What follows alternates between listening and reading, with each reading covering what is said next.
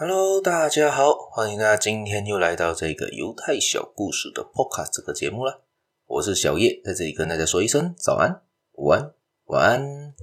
今天要分享的是一个故事，而这个故事呢，嗯，他说到的是三句忠言呐、啊，但是三句忠言其实是蛮重要的一呃三个条例法则，我们可以去记记看，我们可以共勉之的一个法则。好，我们就来看看这故事对于这三个法则的看法是什么啦。首先呢。他在这边说到是有一对呢十分贫穷的犹太新婚夫妇，他们才刚结婚不久，甚至他们的经济是差到需要靠亲友的接济呢才能维持生活。而丈夫为了给孩呃给他老婆更好的生活吧，所以他决定出外谋生。一天，他就对他老婆说：“亲爱的，我要去很远的地方找一份工作，直到赚够钱，有能力让你舒适体面的生活，我才会回来。我不知道要走多久，但是我只要求你一件事情，也就等我。”我不在的时候要对我忠诚，我也会对你忠诚的。而他们就这样就分开了两地，而而丈夫就远走他乡去了更远的地方，在一个庄园找到了工作，还他就请求老板，对老板说一句：“请允许我在这里想干多久就干多久。当我觉得我应该要离开的时候，你就要放我走，你不要留我。我平时也不想要拿任何的报酬。”但是，请你将我的工资存在我的账户里面，在我离开那天，你再把所有我赚的钱给我，这样我就不会乱乱花钱嘛。而老板就嗯好，可以啊，他们就双方就同意了，他就开始在这边工作了。那他一做呢，就做了二十年，中间完全没有休任何的休假。有一天，他就对老板说：“诶，老板，我觉得是时候了，我想拿回我的钱，我要回家了。”老板也说：“哦，好吧，那我们的协议我也会照办的。不过我有个建议，要么。”我给你钱，你走人；要么我给你三条忠告，不给你钱，然后你走人。你回房间好好想一想，再让我知道。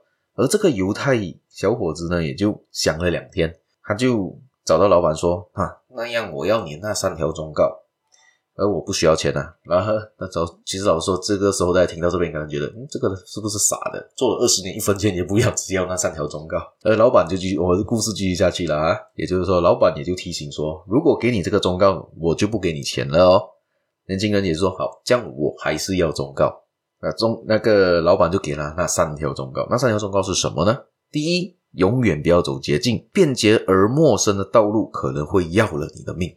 第二。永远不要对可能是坏事的事情好奇，否则可能也要了你的命。第三，永远不要在仇恨和痛苦的时候做决定，否则你以后一生都会后悔。他就给他这三个忠告，他就送了他另外三个面包，给两个给他在路上吃，另外一个等你回家之后再跟你做妻子一起吃吧，一起享受吧。而这个人就拿了那三条面包，也就踏上了回家的路。一天之后。他遇到了一个一个人，那个人问他：“诶，你去哪里啊？”他讲：“哦，我要。”他就说到：“我要回家，我要我要沿着这一条我走二十多天就可以回到家的这条路啦。那我照住这条路走就没问题了嘛。”那个人就说：“诶，这条路太远了啦！我跟你讲，有一条有有一条捷径，有一条 shortcut 的，几天就可以到了的。”那个那个那个这个犹太人听了就很开心嘛。正准备走捷径的时候呢，他想起老板的第一条忠告。永远不要走捷径，便捷而陌生的道路可能会要了你的命。这句话在他耳边响起，他就好，这样子我还照住我这个老板的忠告走吧，我不要去想太多嘛。他就回到原本的那条道路上。后来他得知了，那个人让他走的那条所谓的捷径呢，根本就是一个圈套，可能就是要杀了他谋财害命啊。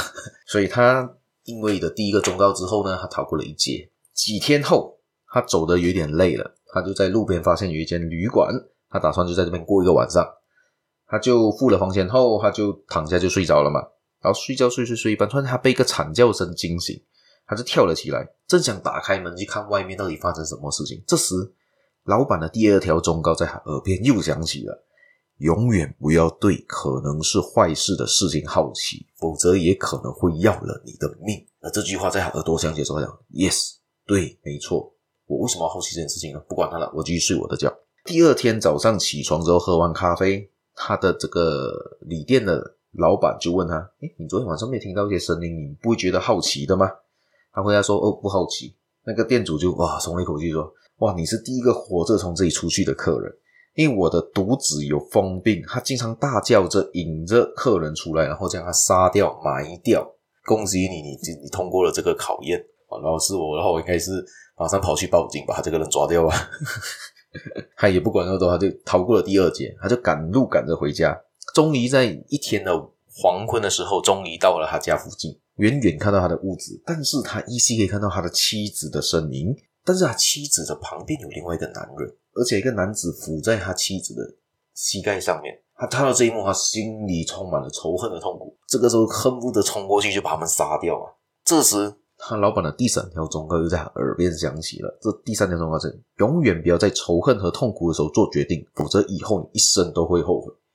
他这样想一想，也对，我现在仇恨跟痛苦在我的身上，在我的心里的时候，我做任何决定，我可能会后悔。这样子，我冷静下来先。他就在原地露宿一晚，第二天才去做决定啊，到底要怎么做？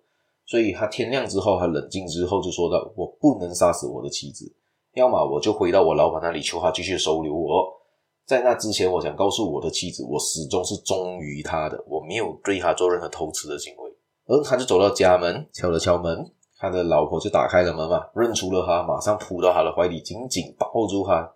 但是他呢，对于这一幕，他就眼睛含泪对他自己的妻子说道：“我对你忠诚，可是你却背叛了我。”他他的妻子惊讶的说道：“啊，什么？我从来没背叛过你，我等了你二十年呐、啊！”他就冷冷的说道：“那昨天晚上躺在你膝上的那个男人是谁呀、啊？”